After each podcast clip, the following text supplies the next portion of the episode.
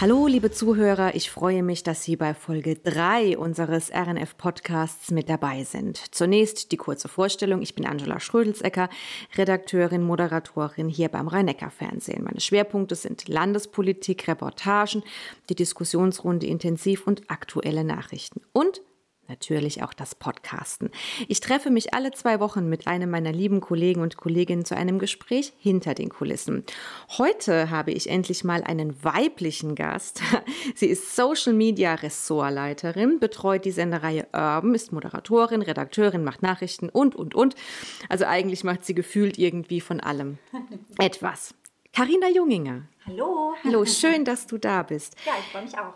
Carina, an einem Thema kommen wir natürlich nicht vorbei und deswegen gehen wir auch mal direkt da rein. Die Pandemie hat unser aller Leben total auf den Kopf gestellt. Ähm, was war denn für dich beruflich die größte Veränderung in den letzten Monaten? Also ich glaube, wenn ich sagen müsste, äh, beruflich gab es Veränderungen, die hatte ja jeder. Ich glaube, das Schlimmste war für mich tatsächlich, dass ich die äh, Kollegen, die mittlerweile natürlich auch Freunde sind, weil wir ja alle total eng zusammenarbeiten, einfach nicht mehr so sehen kann. Natürlich merkst du es auch, äh, wenn du drehen bist, dass man dann halt nicht mehr in dem Team arbeiten kann wie die ganze Zeit. Aber ich glaube, das Schlimmste und Traurigste, was mich getroffen hat, ist dann doch der fehlende Kontakt zu den lieben Kollegen. So muss man es einfach sagen, ja. Ähm, du bist beruflich äh, verantwortlich für den Bereich Social Media bei uns. Das ist dein Ressort. Ähm, das heißt die Website, Facebook, Twitter, Instagram. Und du bist also auch ganz nah an den Kommentaren, an unseren Followern dran. Ähm, was hast du denn so beobachtet? Wie haben sich denn auch die Kommentare ähm, auf den so sozialen äh, Netzwerken verändert? Die Menschen, wie haben die sich verändert? Also da merkt man definitiv, dass sich was verändert hat. Das kann man schon sagen. Ähm, leider auch äh, oftmals ins Negative. Ähm, was mir ganz oft auffällt, ist, dass die Leute gar nicht mehr unterscheiden können, aber auch eben, weil es so ein Überfluss ist an Informationen in Bezug auf Corona. Ähm, die Leute, die wissen eigentlich, gar nicht mehr, dass wir eigentlich nur Berichterstatter sind. Oftmals bekommen wir auch an den Kopf geworfen, dass wir irgendwie, ich sage es jetzt einfach mal so, wie es ist, das kommt nicht aus meinem Mund, ähm, dass wir äh, vom Staat irgendwie äh, beeinflusst werden oder manipuliert oder ähnliches. Aber man kann an der Stelle ganz klar sagen, das stimmt einfach nicht. Wir sind immer noch ein Nachrichtensender, wir sind Berichterstatter und wir machen das mit Leib und Seele und lassen uns definitiv nicht beeinflussen. Ähm, mich persönlich trifft es oftmals auch immer sehr hart, muss ich ganz ehrlich sagen. Ich bin so ein kleines Sensibelchen, versuche da aber trotzdem immer ähm, mit einem gewissen Abstand ranzugehen und irgendwie das Beste draus zu machen. Und ja, die Quintessenz ist eigentlich, Leute, glaubt nicht immer alles, was im Internet steht oder was auch, muss man sagen, im Fernsehen läuft. Wir vom Rhein-Neckar-Fernsehen ernsthaft versuchen immer neutral zu bleiben und für alle gerecht zu sein. Ja, das kann ich auf jeden Fall nur unterstreichen. Das gilt auch für mich als Redakteurin. Neutralität sollte eigentlich immer gewahrt bleiben. Aber wie geht man denn auch mit solchen Kommentaren um? Ähm, löschen, verbergen, ähm, äh, darauf reagieren, darauf eingehen. Ähm, was ist denn die richtige Taktik aus deiner Sicht? Also es gibt natürlich eine, eine Taktik, die alle anwenden. Man kann sagen, sobald ein Kommentar rassistisch, politisch, sexistisch ist oder wenn es irgendwie ein Aufruf zu irgendeinem Tatbestand ist, zum Beispiel Leute, wir treffen uns heute um 14 Uhr an Platz XY und machen da ein bisschen Radau, dann bin ich verpflichtet, es zu verbergen. Ähm, das ist auch richtig so. Wir wollen nämlich auch auf, unserer, auf unserer Plattform äh, eben keine Plattform geben für irgendwas, äh, was damit zu tun hat. Ähm, ja, und ansonsten versuchen wir immer auch zu reagieren, dass die Leute merken, sie werden gehört, wir hören ihnen zu, was sie sagen, wir verstehen auch, dass der ein oder andere oder die ein oder andere ähm, sauer ist oder verunsichert. Ja, man kann eigentlich nur sagen, man muss darauf reagieren, egal auf welche Art und Weise. Wenn es aber zu hart wird, um es so auszudrücken, dann reagieren wir, du bist es ja auch äh, sehr oft, es bin ja nicht nur ich und auch die anderen Kollegen, so dass es für alle fair ist. Ja, das probieren wir.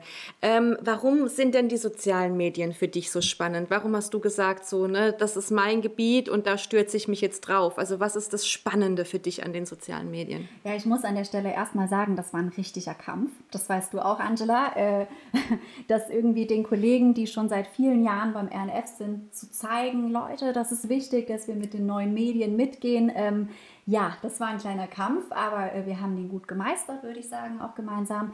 Was ist spannend für mich? Ähm, ich liebe einfach neue Dinge und auch neue Dinge auszuprobieren und ähm, dazu zählt eben auch äh, die Arbeit mit den sozialen Netzwerken. Ich bin auch privat aktiv, äh, was das angeht und ja, ich liebe das auch mit den Menschen was zu teilen, auch vielleicht mal so ein bisschen den Blick hinter die Kulissen zu geben. Wer sind wir eigentlich? Ich meine, ernsthaft, wir sind ein Regionalsender. Wir wollen auch irgendwie so eine Art familiäre Stimmung rüberbringen. Und das kannst du einfach durch den Bildschirm nicht immer. Und da geben halt die sozialen äh, Netzwerke wie zum Beispiel Instagram oder wir haben jetzt ja auch einen TikTok-Account, wo wir uns auch mal gerne und gut zum Affen machen, geben einfach mal einen Einblick in unser Leben und dass wir halt auch einfach ganz normale Menschen sind und auch Spaß an unserer Arbeit haben. Ja, du hast es schon gesagt, du bist auch privat ähm, in den sozialen Medien selbst unterwegs, vor allen Dingen auf Instagram. Ich habe geguckt, du hast über 6000 Follower aktuell. So viel ist das nicht, wenn man mal die anderen äh, betrachtet. Ja, aber, ja. aber 6000 Follower muss man auch erstmal zusammenkriegen. Welchen Stellenwert hat das denn überhaupt für dich, diese Zahlen? 6000 Follower, ist dir das wichtig? Bedeutet dir das was? Oder geht es dir wirklich mehr darum, ähm, einfach deinen Spaß mit deinem Account zu haben? Also es bedeutet mir ehrlich gesagt gar nichts. Ähm, das ist ja nur eine Reichweite und äh, von diesen 6000 Followern gibt es bestimmt auch einige, so sehe ich es auch. Ich folge auch vielen Menschen, wo man nicht jeden Tag drauf schaut. So wird es bei meinem Kanal auch sein. Ähm, von daher, nee, es bedeutet mir gar nichts. Mir geht es einfach darum, dass ich so bin, wie ich bin und ich werde nichts zeigen, was ich erstens nicht möchte, logischerweise, aber auch was ich eben nicht bin. Und ähm, ja, Stellenwert leider viel zu viel, nicht weil ich, wie gesagt, darauf Wert lege, wer mir folgt oder wie viele mir folgen, aber ich bin schon so ein kleiner Social Media Nerd, ich gebe es zu. Muss man sich ja auch nicht verschämen. Wärst du denn gerne hauptberuflich Influencerin? Nee, auf gar keinen Fall. also ich meine, mit unserem Beruf stehen wir ja in der Öffentlichkeit und damit müssen wir umgehen ähm, mit schönen Dingen und auch mit vielen negativen Dingen. Das ist einfach so und damit muss man klarkommen. Ähm, aber das Leben eines Influencers, nee, also ich finde auch, dass es tatsächlich eher ein temporärer Beruf ist, das ganz nebenbei. Ähm, ich gönne es jedem, der diesen Erfolg hat und ich kenne auch viele Influencer, die sehr bekannt sind persönlich, äh, bin teilweise mit denen befreundet und ich weiß, dass guten Content schaffen ist super anstrengend. Das, ich meine, jeder weiß das. Wenn man, morgen, wenn man sich mal nicht gut fühlt und man geht morgens aus dem Bett oder was, dann müssen die trotzdem gut aussehen. Die müssen trotzdem für die Leute da sein, weil eben die Follower wollen Kontinuität, die wollen ihre Frau oder Mann, was auch immer, wollen die sehen und das ist super anstrengend und da hätte ich einfach, ich sag's wie es ist, überhaupt keinen Bock drauf. Okay, dann bist du ja da beim RNF dann doch ganz gut gelandet. Da darf man auch mal schlecht gelaunt sein. Ja, da darf man mal schlecht gelaunt sein. Und ich würde mal sagen, der Zuschauer verzeiht es einem, wenn man dann doch mal ein bisschen mehr Augenringe hat äh, als sonst. Ähm, apropos Augenringe, Beauty-Themen. Beauty-Themen sind schon auch so ein bisschen dein Ding. Ähm, vor allen Dingen, man muss mal sagen, du hast deinem Mann diese Woche die Haare geschnitten und hat sich noch nicht von dir scheiden lassen. Also offenbar war es noch nicht so schlimm. Ähm, du bist auch für mich immer eine tolle Ansprechpartnerin, wenn es um Beauty-Sachen geht. Ähm, ganz toll. Ähm, vielleicht mal ein bisschen zu dem Hintergrund. Wie ist das entstanden? Woher kommt das Interesse dafür? Ich glaube, du hattest da auch beruflich schon ja. mal Genau. Also erstmal, um äh, kurz äh, über meinen Mann zu sprechen. Äh, ja, ich habe ihm die Haare geschnitten, aber an der Stelle, ich möchte natürlich überhaupt keinem Friseur den Beruf wegnehmen. Ich weiß, wie schwierig die Situation ist, aber jeder weiß auch, mit einer gewissen Matte, und er hatte eine riesige Matte auf dem Kopf, äh, geht es irgendwann nicht mehr. Äh, ja, es ist ganz okay geworden, aber ich bin definitiv kein Friseur. Ähm, ja, zu meiner wie sagt man, Erfahrung oder zu meiner Affinität, die habe ich schon seit ich klein bin. Und ähm, ich habe damals, bevor mich mein Weg dann in den Journalismus getrieben hat, habe ich eine Ausbildung gemacht zur Kosmetikerin. Das war eher so ein bisschen, ja, ich wusste nach der Schule zwar, was ich machen wollte, habe aber keinen klassischen Weg mit dem Abitur gemacht und du brauchst eben im Journalismus Abiturstudium etc.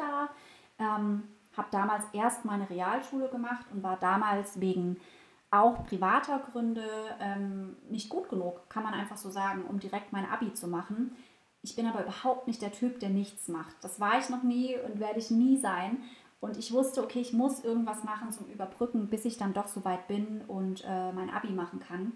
Ja, und dann dachte ich, was liegt da nahe und habe mich dann in diese Schiene begeben und es hat mir sehr gefallen. Und ich weiß auch, ähm, meiner Meinung nach, dass die Menschen, die das hauptberuflich machen, erstens viel zu wenig verdienen für das, was sie da leisten. Das ist nämlich wirklich Hochleistungssport teilweise.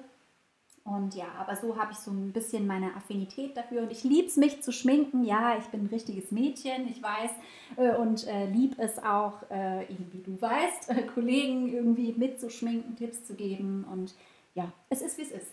Also ich mag mich auch nicht beschweren. Also ja, hoffentlich. nein, nein, deine Tipps sind großartig. Und zum Thema Haare schneiden, also ich musste meiner zweijährigen Tochter das Pony schneiden. Es ging nicht mehr, sie hat nichts mehr gesehen. Aber ist gut geworden. Oh, ja, aber ich, also ich mache drei Kreuze, wenn die Friseure wieder öffnen und ich das nicht und ich das nicht mehr tun muss. Also es gibt wirklich Menschen, die haben aus gutem Grund eine Ausbildung gemacht und haben das gelernt. Und, ähm, ich kann an der Stelle auch noch kurz sagen, ähm, ich es hat vielleicht der ein oder andere Zuschauer schon bemerkt, dass ich sehr gerne auch mal eine andere Haarfarbe habe.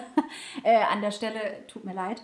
Aber ja, ich experimentiere auch sehr gerne mit mir selbst. Äh, ja, und es wird passieren, ich werde bestimmt bald wieder eine andere Haarfarbe haben. Es gibt dann immer so einen Punkt, wo es mich juckt irgendwie und dann sehe ich irgendwas und denke, ach Gott, das kriege ich bestimmt auch hin. Und ja, ich hatte äh, schon jede Haarfarbe außer grün tatsächlich in meiner kompletten Lebensgeschichte.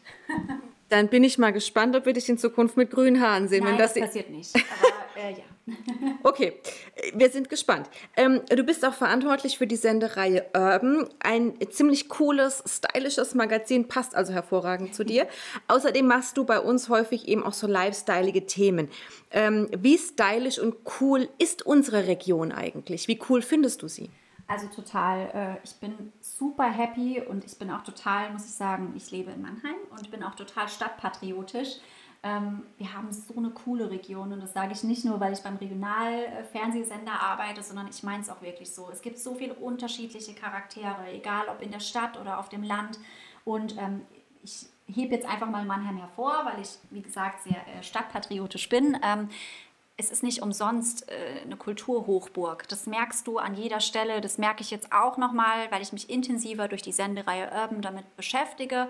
Es gibt so viele unterschiedliche Charaktere, Menschen, die einfach toll sind. Und damit meine ich jetzt nicht nur Prominente, wir haben auch viele Prominente in der Region, sondern wirklich einfach äh, Menschen wie du und ich, ja, die irgendwas Cooles gemacht haben, die maximal musikalisch sind oder künstlerisch begabt. Und ja, ich liebe es hier zu wohnen, muss ich einfach sagen. Ja, das kann ich nur unterstreichen.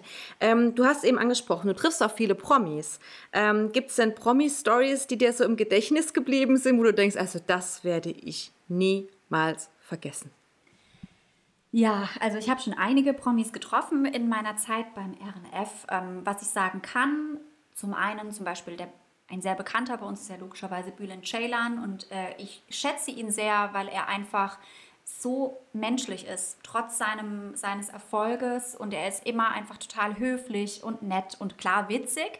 Aber man, man denkt ja zum Beispiel auch bei Comedians total oft, die sind nur witzig. Die können nichts anderes als witzig sein. Aber ich habe mit ihm auch gerade letztens äh, für einen Urban Dreh ein total ernstes Gespräch gehabt. Und es war auch total angenehm und spannend. Also es ist ein sehr, sehr netter Mensch.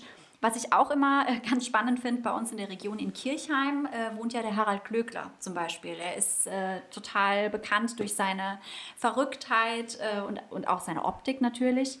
Aber auch da, da ergibt sich oft, das habe ich jetzt auch schon selbst oft mitbekommen und äh, gehört, schon eher so ein bisschen, ja, mir fällt kein besseres Wort ein. Äh, Harald, wenn du das hörst, nimm es mir nicht böse, aber vielleicht eher so ein bisschen eingebildet rüber, so ein bisschen von oben herab. Aber ich habe ihn auch schon privat zu Hause besuchen dürfen und das ist so ein herzensguter Mensch. Also auch wie er mit seiner Familie umgeht, mit seinem Hund oder auch eben mit Gästen. Ich glaube, so viel Kuchenschnittchen wie an dem Tag habe ich noch nie gegessen und auch noch nie serviert bekommen. Von daher, äh, ja, aber ich habe auch schon negative Erfahrungen gemacht äh, mit Prominenten, die, da nenne ich jetzt mal vielleicht keinen Namen, ich will jetzt hier niemandem zu nahe treten, die dann aber auch äh, schon wirklich gerade Frauen gegenüber echt eine, eine ja, wie soll ich es ausdrücken, einfach sich völlig fehl verhalten haben. Und äh, sowas akzeptiere ich dann auch nicht. Es ist mir vollkommen egal, ob jemand prominent ist oder nicht. Und ich behandle auch Prominente nicht anders, weil ja, ich würde auch, wenn, ich bin es jetzt nicht, aber wenn ich prominent wäre, würde ich auch nicht gerne anders behandelt werden wollen. Deswegen gebe ich das auch so weiter. Und ähm, ja, aber manchmal gibt es doch Menschen, die anstrengend sind. Sagen wir es mal so. Ja, du, anstrengende Menschen findet man überall. Ja. Ähm, aber welche Drehs sind dir denn die lieberen? Bist du lieber mit einem Promi, mit einem Star on Tour? Oder sagst du, nee, also eigentlich der Nachbar von nebenan, ähm, mit dem macht es mehr Spaß? Also, also ganz ehrlich, lieber den Nachbarn von nebenan, weil ja, es ist auch spannend, mit einem Promi zu drehen und dann so ein bisschen hinter die Kulissen zu blicken, wie der Mensch eigentlich ist. Aber mir gefällt es einfach irgendwie eine ganz neue Persönlichkeit kennenzulernen. Und ja, bei Urban zum Beispiel ist es möglich, da lernst du einfach Leute kennen, die vielleicht so ein bisschen aus, aus, ihrer, aus ihrem Puppenhaus nicht rauskommen und dann aber da aufblühen. Und dann, ja, also ich liebe das einfach, neue Menschen kennenzulernen. Ich bin auch total der kommunikative Mensch, würde ich sagen. Und äh, ich liebe das immer, mit äh, Leuten zu sprechen. Finde ich übrigens auch beim Maimarkt immer ganz schön, wenn Leute kommen, die dann einfach Kommunikation suchen, mit einem sprechen wollen. Also da nie scheuen. Wir finden das immer ganz toll. Und ja, also lieber tatsächlich die Person von nebenan. Finde ich spannender. Ja, ich weiß, was du meinst. Ja, also ich, ich mag das auch immer gerne. Ich mag das auch, wenn man irgendwo angesprochen wird und ach, ich habe sie doch im Fernsehen. Man kommt dann ins, ins Plaudern, man ja. kommt ins Reden. Ich mag das. Also ich, Wobei ich sagen muss, also es es kam auch schon mal vor, dass ich einkaufen war und äh, ja, man mir dann so ein bisschen in den Einkaufswagen geguckt hat und dann gesagt hat, hey, Sie sind doch die vom RNF. Und ja, das muss jetzt nicht unbedingt sein, aber grundsätzlich, wenn man, also ich finde es immer schön, mit Leuten zu quatschen. Ja. Ja. Ähm, was war denn in den letzten Monaten deine liebste Geschichte, wo du gesagt hast, da denke ich total gerne dran? Muss auch gar nicht von dir sein, kann auch von jemandem von uns gewesen sein, aber was war so deine liebste RNF-Story in den letzten Monaten? Also es ist schwierig, da finde ich tatsächlich eine Sache festzumachen. Mir hat alles gefallen, was nicht mit Corona zu tun hatte. ähm, ich möchte die Thematik überhaupt nicht irgendwie äh, kleinreden oder, oder runter es ist super wichtig. Wir müssen darüber berichten, aber alle Themen, die eben nichts zu tun haben damit, die so ein bisschen Menschlichkeit, wenn du weißt, was ich meine, zurückbringen, haben mir ehrlich gesagt am besten gefallen. Ich fand besonders schön, ja, es hört sich jetzt so nachgebabbelt an, aber der Marius hat es, glaube ich, in der Folge 1 schon gesagt, dein Metzgerbeitrag. Ich fand das so schön und ich fand den Typ so cool und er war so nett einfach und das ist mir wirklich nachhaltig im Kopf geblieben und äh, ich hoffe, dass wir einfach zukünftig mehr solcher Personal Stories haben können, weil das ist das, was uns ausmacht, finde ich eigentlich. Also an der Stelle auch nochmal an den Victor Netti, wenn er es vielleicht hört. Ja, also es, es, hat echt, es hat, war ein toller Tag und ähm, er ist wirklich eine coole Socke und er hat ähm, wirklich, er hat auch toll gesprochen. Also es war ein schönes Interview mit ihm. Hat Spaß gemacht. Das glaube ich. Ähm, ich habe es ja schon hier in der Anmoderation gesagt, du machst wahnsinnig viel. Du bist in der Lage, redaktionell so gut wie jeden Job zu machen, den man dir hinwirft, sozusagen. Gibt es da eigentlich noch Sachen, die dich nervös machen? Also ich glaube, so eine gewisse Grundnervosität ist immer gut, ja, weil sonst überschätzt man sich ganz schnell, ähm, auch vor einer Sendung natürlich. Ich meine, wir wollen ja alle irgendwie alles richtig machen und uns nicht groß verquatschen oder verbabbeln oder sowas. Äh, von daher, ja, eine Grundnervosität ist einfach immer da, aber dass ich jetzt sage, es gibt irgendein Thema, wo ich, ich weiß es nicht, extrem nervös bin oder gar Angst habe auf der Arbeit, das wäre gelogen. Nee, das ist nicht so und das ist auch wichtig. Ja. Ja, also alles andere hätte mich jetzt bei dir auch ehrlich gesagt überrascht. aber an der aber, Stelle, ich mache viel, aber ich bin natürlich alle in allem oder nicht in allem, aber in vielem auch nur Laie. Ne? Also wir haben, ich bin total froh, dass wir richtige Kamerafrauen und Männer haben, Tonmänner und Frauen, Cutter, Cutterinnen, äh, um hier richtig zu bleiben. Von daher, ja, es ist ja. gut alles zu können, aber auch alles nur so, dass es gerade okay ist. Naja, schon ein bisschen mehr als gerade okay. ähm, ich habe dich immer als ein Mensch erlebt, der selten Nein sagt. Das ist positiv, das ist schön, hat aber auch negative Seiten. Man geht da manchmal auch vielleicht über Belastungsgrenzen hinaus. Welche Erfahrungen hast du denn da gemacht in den letzten Jahren? Ja, also ich sage definitiv bis heute zu viel Ja, also auch im privaten Bereich. Ähm, ich kann Nein sagen natürlich, aber ich, ja, ich, ich bin auf jeden Fall ein Typ, der zu viel über, oder ich will es gerne anderen immer recht machen, ist vielleicht der falsche Ausdruck, aber ich glaube, du und ihr wisst, was ich meine. Ähm, ich denke zu viel an andere und denke zu wenig an mich. Und ja, das hat mir auch äh, schon viel Kraft, hat mich viel Kraft gekostet, vor allem vor drei Jahren ungefähr war es, ein bisschen mehr. Da hatte ich auch tatsächlich dann einen Burnout gehabt, ja. Wow. Dazu gehört aber auch einiges, ähm, das einfach zu sagen.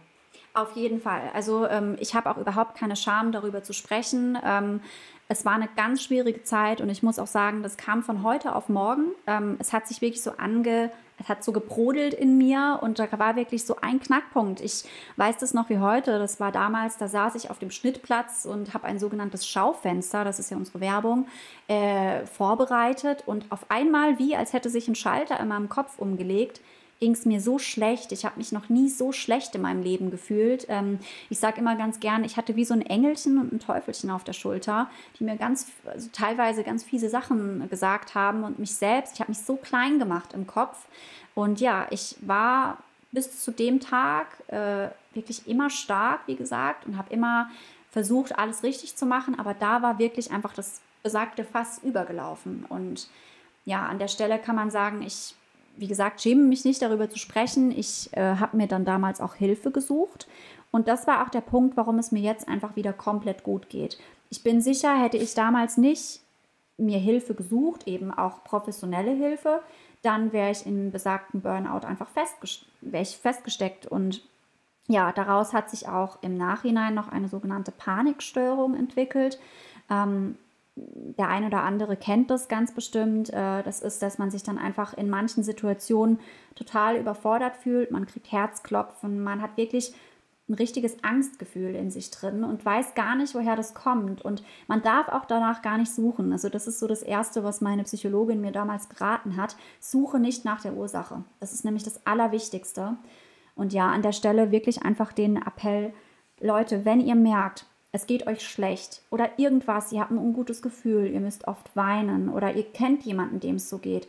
Es ist heutzutage oder auch im Allgemeinen überhaupt nicht schlimm, darüber zu sprechen. Es ist eine Volkskrankheit mittlerweile und man kommt da raus. Also auch wenn ihr gerade in so einer Situation seid, ihr kommt da raus, ich verspreche es euch.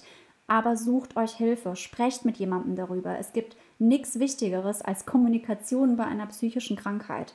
Und ja, das ist vielleicht so ein kleiner Appell äh, meinerseits. Es ist ein super wichtiges Thema und äh, mir zerreißt es immer das Herz, wenn ich jemanden sehe, der damit struggelt, sage ich mal, und aber sich schämt, darüber zu sprechen. Redet darüber, wirklich. Und die Menschen helfen euch. Und glaubt mir auch, das geht ganz schnell vorbei, wenn ihr euch Hilfe sucht. Ja, und da gibt's eben ganz viele äh, Ansprechpartner, die man online findet. Oder auch das ZI in Mannheim ist da ein guter Ansprechpartner, wo man sich ja auch hinwenden kann, Hilfe holen kann. Also ich glaube, es gibt Ansprechpartner, es gibt Stellen hier in der Region, die helfen. Ähm, man muss diese Hand einfach nur ergreifen. Auf jeden Fall. Also auch vielleicht noch ein Wort zum äh, Zentralinstitut, zum ZI.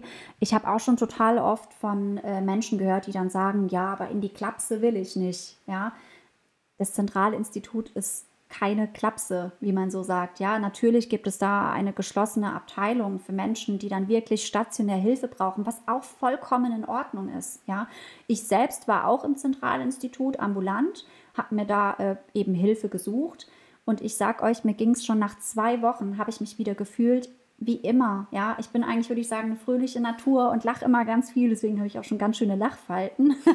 ähm, aber ja, ihr könnt da einfach hingehen. Es gibt äh, eine Notfallstelle wie beim Arzt, ja, einfach so ein Bereitschaftsdienst, da geht man hin, spricht darüber und da wird man weder ausgelacht oder sonst irgendwas, egal über was man spricht. Das ist für die Daily Business, ja, und ähm, die helfen euch. Und wie gesagt, ich sage es nochmal, ich wiederhole mich wahrscheinlich, aber bitte sucht euch dann Hilfe, sprecht darüber, gerade in der aktuellen Zeit. Ähm, die Leute verfallen in eine Depression, weil sie keine Familie oder Freunde sehen können. Und ja, sprecht mit jemandem darüber. Es gibt wirklich, wie du sagst, viele Anlaufstellen, auch über das ZI hinaus. Und ja, wirklich, das sind tolle Menschen, die leisten viel Arbeit, tolle Arbeit und die werden euch helfen, versprochen. Ja, Also den Aufruf, den wollen wir hier wirklich nochmal ganz ja. intensiv sagen. Nehmt euch ein Beispiel an der starken, taffen Kari. das kann ich wirklich so sagen. Ähm, niemals aufgeben, immer kämpfen und weitermachen. Und Fall. dann gibt es da auch einen Weg raus. Ne? Und das Definitiv. gilt nicht nur für Burnout, sondern auch für andere Erkrankungen, für Depressionen, andere. was auch immer euch da beschäftigt. Richtig. Wenn wir jetzt gerade so bei dem Thema sind, einen Aspekt haben wir jetzt noch gar nicht besprochen. Du hast auch zwei Phobien. Oh Gott, ja. Die ganz schlimm sind, also für dich ganz ja. schlimm sind. Einmal sind es Spinnen und es sind Geister. Ich, ich mag jetzt nicht lachen, weil das ist eigentlich auch nicht lustig, aber irgendwie Nein, ist es schon, schon witzig, ja. Aber vielleicht kannst du mal so ein bisschen erzählen, in was für Situationen dich diese Phobien ja schon auch gebracht haben. Ja, also auch da, ähm, gerade bei Arachnophobie, also bei der Spinnenphobie oder auch bei allen Phobien, könnt ihr euch Hilfe suchen. Ich will mich darüber jetzt nicht lustig machen. Ähm, ich habe mir auch tatsächlich, gerade bei der Spinnenphobie, die begleitet mich schon immer, man sagt ja oft, da gibt es irgendwie eine Art Auslöser müsste ich lügen. Habe ich einfach nicht. Ja? Ich hatte einfach schon immer panisch, panische Angst vor Spinnen. Und ähm, ich habe mir als Kind damals schon Hilfe gesucht, war da auch in so einer, einer sogenannten Konfrontationstherapie. Ähm, die bringt auch mit Sicherheit bei 99,9999 Prozent der Menschen was. Aber irgendwie hatte mein Kopf da gar keinen Bock drauf. Und äh, ja, es ist wirklich nicht witzig. Ich habe zum Beispiel keine Angst vor den Weberknechten, also diese ganz dünnen. Aber diese richtigen Spinnen, und damit meine ich jetzt nicht nur diese Winkelspinnen, die riesig sind, ich kriege schon Gänsehaut nur vom drüber sprechen, sondern auch wirklich diese kleinen Pupsspinnen. Meine Familie lacht mich immer aus, vielleicht äh, kennt ihr diese ganz, oder kennst du auch diese ganz kleinen roten, die eigentlich nur aussehen wie so ein Punkt, ja. kriegen absoluten Anfall. Also und das ist dann auch nicht, und ich möchte es wie gesagt hier überhaupt nicht ins Lächerliche ziehen, weil das macht mich auch oftmals sauer, muss ich sagen, wenn dann Leute sagen, jo, komm, das ist doch nur eine Spinne oder mach doch, stell dich doch mal nicht so an, die können dir doch nichts machen, du bist doch viel größer als die. Ja, das ist mir vollkommen bewusst und ich weiß auch, ich habe vor dieser Spinne keine, kein, ich, also ich ekel mich nicht, weißt du, wie jetzt vor irgendwie einem fetten Regenwurm oder so, keine Ahnung. Das ist wirklich einfach so ein Mechanismus im Kopf, dass dann mein Kopf einfach umschaltet und ich Angst habe, ja, also es hört sich blöd an, das kann auch niemand verstehen. Ähm, an alle Spinnenphobiker, ihr versteht mich auf jeden Fall, aber das, du hast einfach Angst in dem Moment. Und mir ist vollkommen klar, dass mir eine Spinne hier in Deutschland nichts tun kann. Ja? Und äh, Thema Geister, ja, da bekomme ich jetzt bestimmt ein paar Lacher, aber ich bin einfach der größte Angsthase. Ich habe so Schiss vor eben besagten Geistern, Dämonen und was weiß ich. Ich habe, glaube ich, einfach als Kind zu viele Horrorfilme geguckt. Und da geht es übrigens nicht um Splatter, also sowas wie keine Werbung, aber Saw oder sowas, macht mir überhaupt nichts. Da könnte ich dabei, blöd gesagt, einen Schnitzel essen. Ja? Ähm, es geht wirklich einfach um so übernatürliches Zeug und ich, ach, ich weiß nicht. Da bin ich total, oh, nee. Aber das mit der Arachnophobie, ich habe das mal im Reptilium in Landau gedreht, vor Corona, oh lange, lange vor Corona. Da haben wir meine ehemalige Kollegin mitgenommen, die auch äh, unter Spinnenphobie leidet. Und ähm, die wurde dann quasi mit dieser Konfrontationstherapie, also das war schon, ähm, das war schon Stress auch. Also für Natürlich. sie war das totaler Stress. Also ich kann das, ich habe jetzt keine Spinnenphobie, aber ich kann Phobien generell, also das ist schon schlimm. Ja, es ist, auf jeden Fall. Also ich, wie gesagt, ich äh, verstehe das und ich finde es auch super, wenn man sich da behandeln lässt, weil es ja auch gerade im, im Straßenverkehr oder so wirklich schwierig werden kann. Ja, davor habe ich auch tatsächlich immer Angst, dass das mal passiert, dass während dem Autofahren, ähm, ich meine, ganz ehrlich, ich kann schon einschätzen, wenn ich jetzt Auto fahre auf der Autobahn und ich hätte noch jemanden mit drin oder andere, dann bin ich die, dann würde ich jetzt nicht gegen die Wand fahren. Ja, aber ich würde definitiv auf dem Seitenstreifen fahren, sagen wir es mal so. Ja. Ist dann vielleicht auch besser so.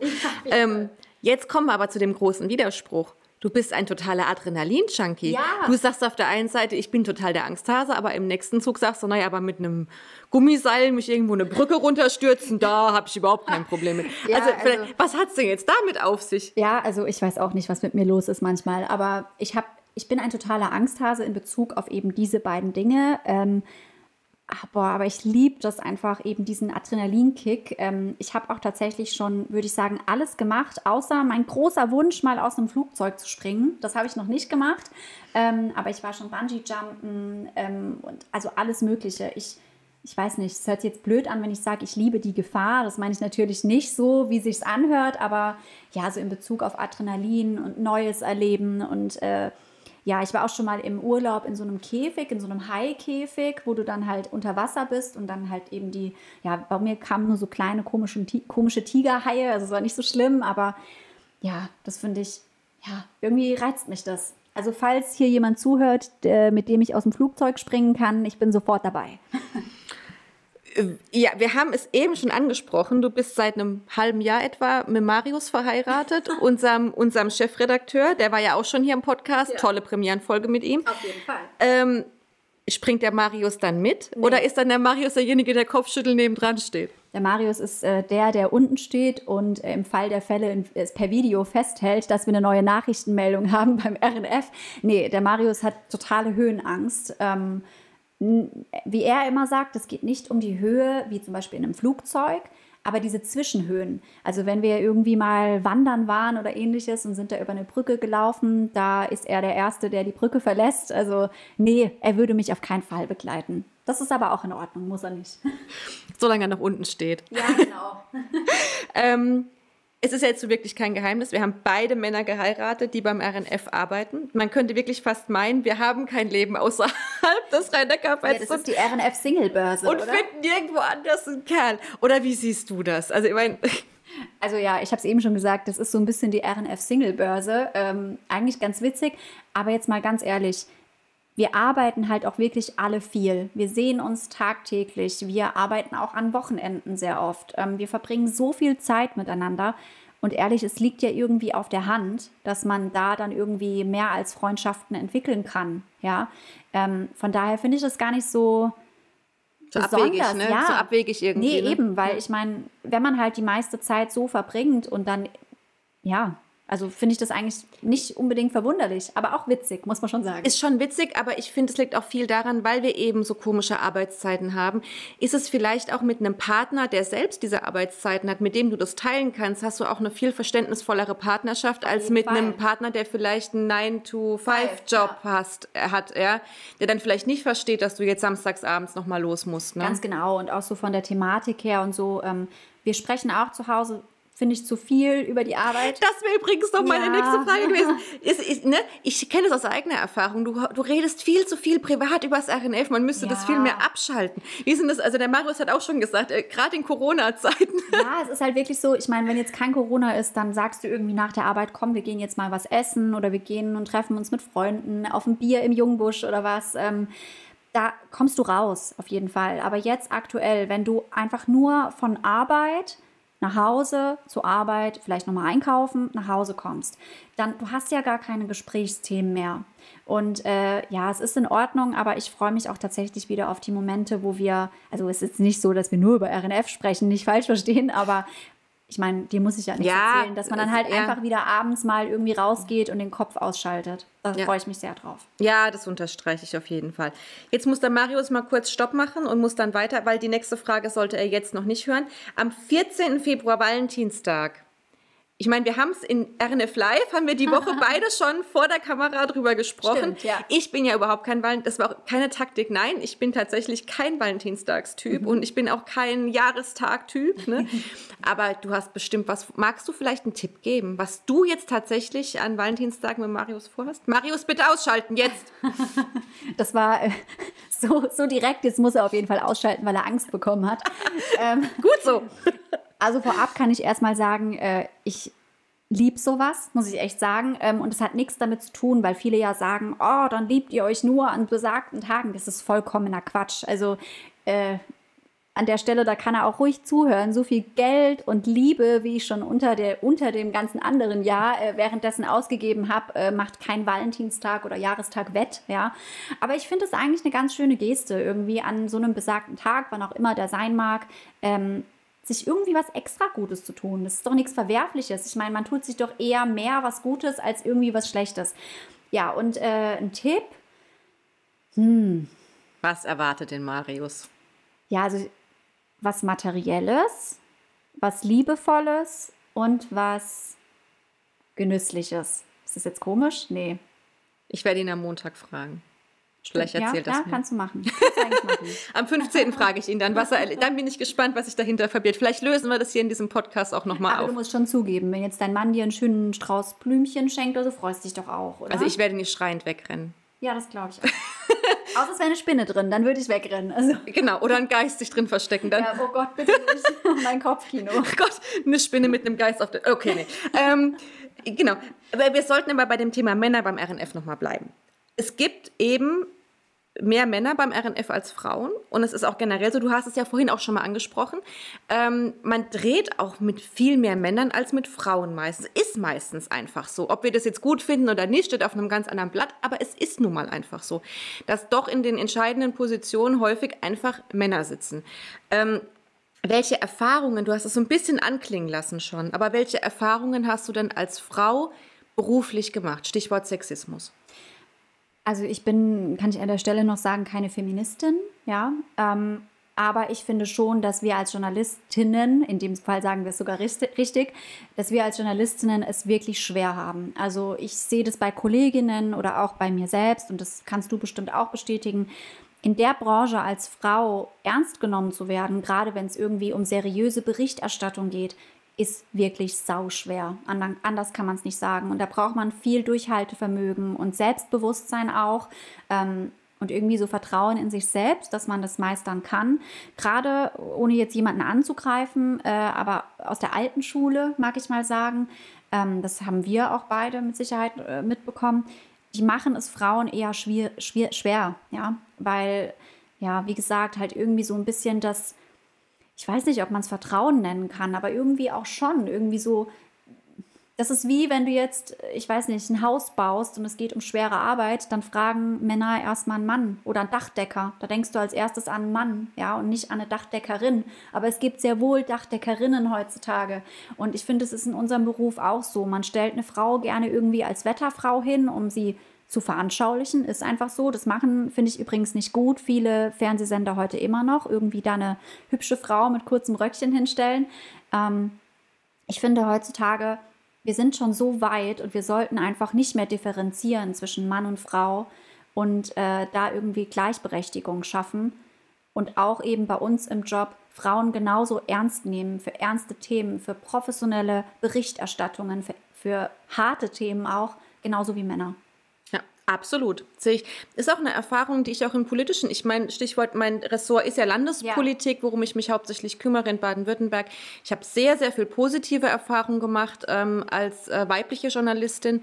Aber du merkst schon, man muss manchmal einfach ein bisschen mehr tun, um sich Respekt zu verschaffen. Also einfach nochmal eine Schippe drauflegen, äh, einen Vorschuss, den ein Mann vielleicht von Haus aus schon bekommt. Ja. Ne? Also das, ja, das macht schon, das sind schon Unterschiede. Also ich muss sagen, die schlimmste Erfahrung, ich muss es einfach sagen, das ist, habe ich als Frau beim Sport gemacht, ähm, wo einfach wirklich auch oft Trainer, Presseleute, wie auch immer, ohne da jetzt irgendjemanden anzugreifen, ähm, wirklich erstmal so was. Eine Frau berichtet über Sport oder dies und das und ja, finde ich heutzutage einfach falsch. Ja. Ist unangebracht auf jeden Fall. Ähm, Jetzt, das war jetzt Stichwort Sexismus, aber man muss es sagen, du bist wirklich eine gut aussehende junge Frau. Und ich kann mir vorstellen, dass bei Männern es nicht nur darum geht, dass du nicht als Journalistin vielleicht nicht immer so ernst genommen wirst, wie du dir es wünschst oder wie es auch gerecht wäre, gerechtfertigt wäre, sondern ähm, manchmal schießt da vielleicht auch der ein oder andere Kerl auch mal über eine Grenze. Also ich meine jetzt wirklich sexuelle Belästigung. Gibt es so Fälle bei dir? Ja, leider schon. Also ich habe da auch schon den ein oder anderen Stalking-Fall gehabt. Erstmal vielen Dank für das Kompliment. Ich werde direkt rot. Ich kann mit Komplimenten gar nicht umgehen. Es ist, es ist einfach eine Tatsache. ich meine, ich, ich, ich mag das einfach, mich äh, schön zu kleiden, ja, und mich zu schminken und so weiter und so fort. Ähm, aber ja, das ist auf jeden Fall so. Also ich habe schon oft das Gefühl und ich habe auch wirklich schon absolut unterste Gürtellinie Nachrichten bekommen, äh, irgendwie von ja, Männern, oftmals übrigens Männern mittleren Alters, was ich dann auch echt äh, grenzwertig finde. Ja, aber da muss man drüber stehen und auf sowas reagiere ich dann auch ehrlich gesagt gar nicht. Äh, einmal war es tatsächlich extrem, wo ich dann auch verfolgt worden bin und alles. Da haben wir dann aber auch deutlich gemacht mit allen Mitteln, dass das so nicht geht und die Person hatte dann auch aufgehört, aber ja, also auch hier der, den Appell, wenn sowas ist, dass man belästigt wird, redet mit jemandem darüber, weil das geht überhaupt nicht und da habe ich auch überhaupt kein Verständnis für. Null. Da sind wir jetzt auch mal wieder einem, von, bei einem Thema, das ich auch vor kurzem hatte, die Catcalls auf Mannheim, die ja genau diese anzüglichen, deplatzierten äh, Bemerkungen von Männern, Frauen gegenüber ja ankreiden, also auf die Straße schreiben, an den Orten, an denen es passiert ist, um darauf aufmerksam zu machen. Eine ganz tolle Aktion, auf muss man an der Fall. Stelle mal sagen, ähm, die ich absolut zu 100 Prozent unterstütze, ähm, weil es passiert leider tatsächlich viel zu oft, dass, dass junge, gut aussehende Frauen wirklich ein Problem haben, einfach durch die Stadt zu laufen und ähm, sich einfach wohlzufühlen, ne? weil das ja sofort auch so ein Unbehagen schafft dann sofort. Ja, und es ist einfach traurig, dass man heutzutage darüber überhaupt noch sprechen muss. Ja, also heute sind meines Erachtens alle gleichberechtigt zu behandeln und äh, nur weil eben eine Frau irgendwie mal ein kürzeres Röckchen trägt, weil es ihr eben gefällt, ja, soll jeder bitte so machen, wie er möchte. Ähm, die Person dann direkt irgendwie komisch anzusprechen oder anzumachen, da könnte ich echt austicken. Also da bin ich innerlich eher ein Hulk und würde am liebsten, ich sag's wie es ist, zuschlagen. Mache ich natürlich nicht, kann ich auch gar nicht. Äh, da bin ich voll der Schlumpf. Aber ähm, das macht mich wirklich wütend und da habe ich auch überhaupt kein Verständnis für. Ja, das geht mir ganz genauso. Ähm, apropos Hulk, du bist auch so ein bisschen ein Hulk, wenn es, wir haben es schon jetzt ein paar Mal gesagt, wenn es um das Thema Arbeitspensum geht. Das ist ja nicht nur beim RNF so, sondern das ist ja auch tatsächlich in deinem Studium so gewesen. Du hattest sage und schreibe fünf Jobs plus dein Studium. Ähm, Respekt. Vielleicht kannst du mal so ein bisschen über die Zeit äh, mal so ein bisschen berichten. Was hast du da alles gemacht? Viel zu viel. ja, also ich bin ach, ich weiß nicht, ich bin auch so eine kleine Perfektionistin und äh, ich, ich mag halt einfach, also ich sitze auch sehr wohl gerne auf der Couch und mache nichts, keine Frage. Und ich mache mir auch mal gern Lens, logisch, wie jeder, aber ich, ich, ich will immer so ein bisschen, ich muss einfach was machen. Ich kann nicht nichts machen. Ja, und damals war es halt einfach so, dass ich wusste, was ich will. Wie gesagt, wusste ich schon sehr früh, habe ich ja vorhin erwähnt. Und ähm, es ging aber noch nicht, dass ich damals beim RNF fest angestellt werden konnte oder mein Volontariat machen konnte. Das ging zu der Zeit damals nicht, weil alle Plätze besetzt waren und so weiter und so fort. Ja, und dann habe ich aber gedacht, okay, was machst du jetzt? Du brauchst ja auch also mal den finanziellen Aspekt weggedacht. Ich habe meine eigene Wohnung gehabt, habe mich selbst finanziert, musste über die Runden kommen. Ich äh, wollte aber auch einfach was tun und ja, hatte dann äh, tatsächlich fünf Jobs. Also ich kann es auch gerne sagen, ohne jetzt Werbung zu machen. Ich habe zum einen damals äh, schon journalistisch für die Weinheimer Nachrichten, die Unwälder Zeitung geschrieben. Äh, Gruß an die Kollegen, wirklich sehr nettes Team und ich habe euch alle sehr gern. Und äh, das war's. Dann habe ich parallel in einem sehr bekannten Schuhgeschäft gearbeitet, äh, was auch super Spaß gemacht hat. Ich habe äh, im Kino gearbeitet, im Cinemax in Mannheim und habe äh, Popcorn verkauft. Habe übrigens da, guter Tipp, Mischt mal süßes und salziges Popcorn. Schmeckt richtig geil. Wirklich. Mega Empfehlung. Habe ich damals auch nicht gedacht, aber super. äh, genau, hatte da gearbeitet. Ähm, ich habe gekellnert und habe parallel auch noch eben bei RNF frei gearbeitet. Als damals Aufnahmeleitung und Schriftgenerateurin. Töse, ich weiß gar nicht, wie es SG nennen wir es immer. Ich weiß gar nicht, wie die richtige Bezeichnung ist. Du hast den Schriftgenerator bedient. Bedient, genau, richtig.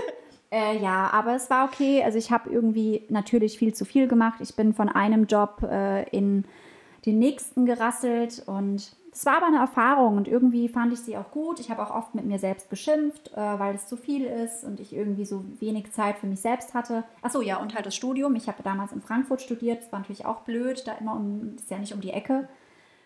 Aber ich habe es gemeistert und ja, bin zufrieden eigentlich.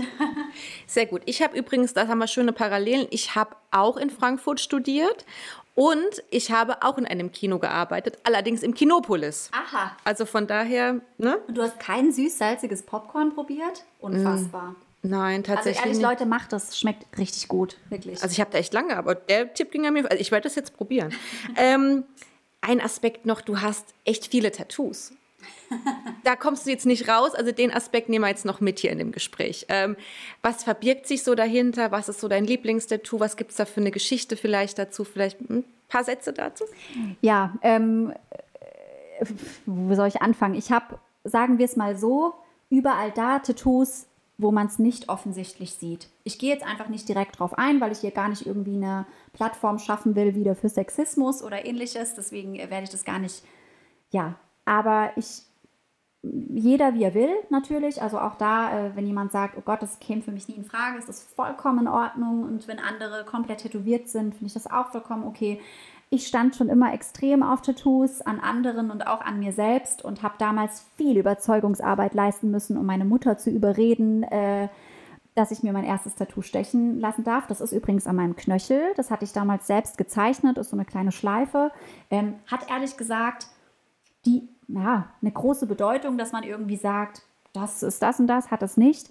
Aber ähm, ja, für mich war das einfach so damals, ich war schon immer so ein bisschen dieser süße, niedliche Charakter, ohne mich in diese Schiene zu drängen. Das mag ich nämlich gar nicht, aber es ist einfach so, ich bin halt ein typisches Mädchen.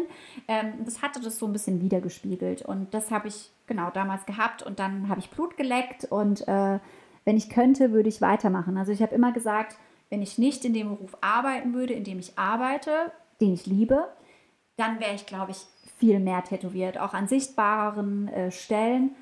An der Stelle übrigens auch, ich finde es ein absolutes Unding, dass man heutzutage in der Öffentlichkeit keine Tattoos tragen darf, in so öffentlichen Berufen. Ähm, finde ich, Entschuldigung für den Ausdruck, aber scheiße, weil jeder so sein sollte, wie er möchte und ist. Ganz einfach. Das unterstreiche ich zu 100 Prozent. Und ich habe ein paar der Tattoos tatsächlich auch schon mal gesehen und die sind sehr schön. Also sie gefallen mir gut. ähm, auch wenn ich persönlich nicht der Tattoo, ich bin überhaupt nicht der Tattoo-Typ. Ist ja auch vollkommen ne? Aber trotzdem kann ich ja sagen, es ist schön. Also es, man kann es ja trotzdem schön finden. Das freut mich. Ähm, was fehlt dir denn? Es ist die letzte Abschlussfrage, also die Abschlussfrage jetzt. Jetzt bin ich gespannt. Ja, was wirst du tun, wenn die Pandemie irgendwann wieder abflaut und du dich wieder frei bewegen kannst und du kannst machen, was du möchtest. Worauf freust du dich am meisten? Also wirklich äh, alles unter der Prämisse, es ist vorbei, wir sind alle sicher, auch mit Körperkontakt. Also wirklich jetzt sagen wir, es wäre so wie davor dann nehme ich meine ganzen Freunde, wir treffen uns an einem Ort und wir drücken uns, bis wir keine Luft mehr bekommen. Ich freue mich riesig, äh, wieder meine Freunde zu treffen und zu lachen und rauszugehen und einfach äh, auch Menschen kennen. Ich liebe es, mit Menschen, wie gesagt, zu kommunizieren, auch die ich nicht kenne, deren Geschichte zu hören und einfach wieder, ja, andere Gesichter zu sehen, die nicht durch eine Maske verdeckt sind, ja, auch wenn das wichtig ist, aber ja, einfach wieder andere Lächeln zu sehen und ja, da freue ich mich sehr drauf. Ich glaube, das können so gut wie alle, die ja. das jetzt hören, auch nachvollziehen. Liebe Zuhörer, das war unser RNF-Podcast Folge 3. Zu Gast war die Ressortleiterin Social Media, Karina Junginger. Schön, dass Sie zugehört haben.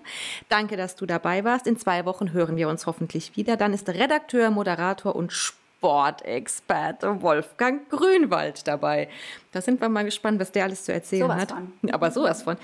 Bis dahin, bleiben Sie gesund. Tschüss. Tschüss.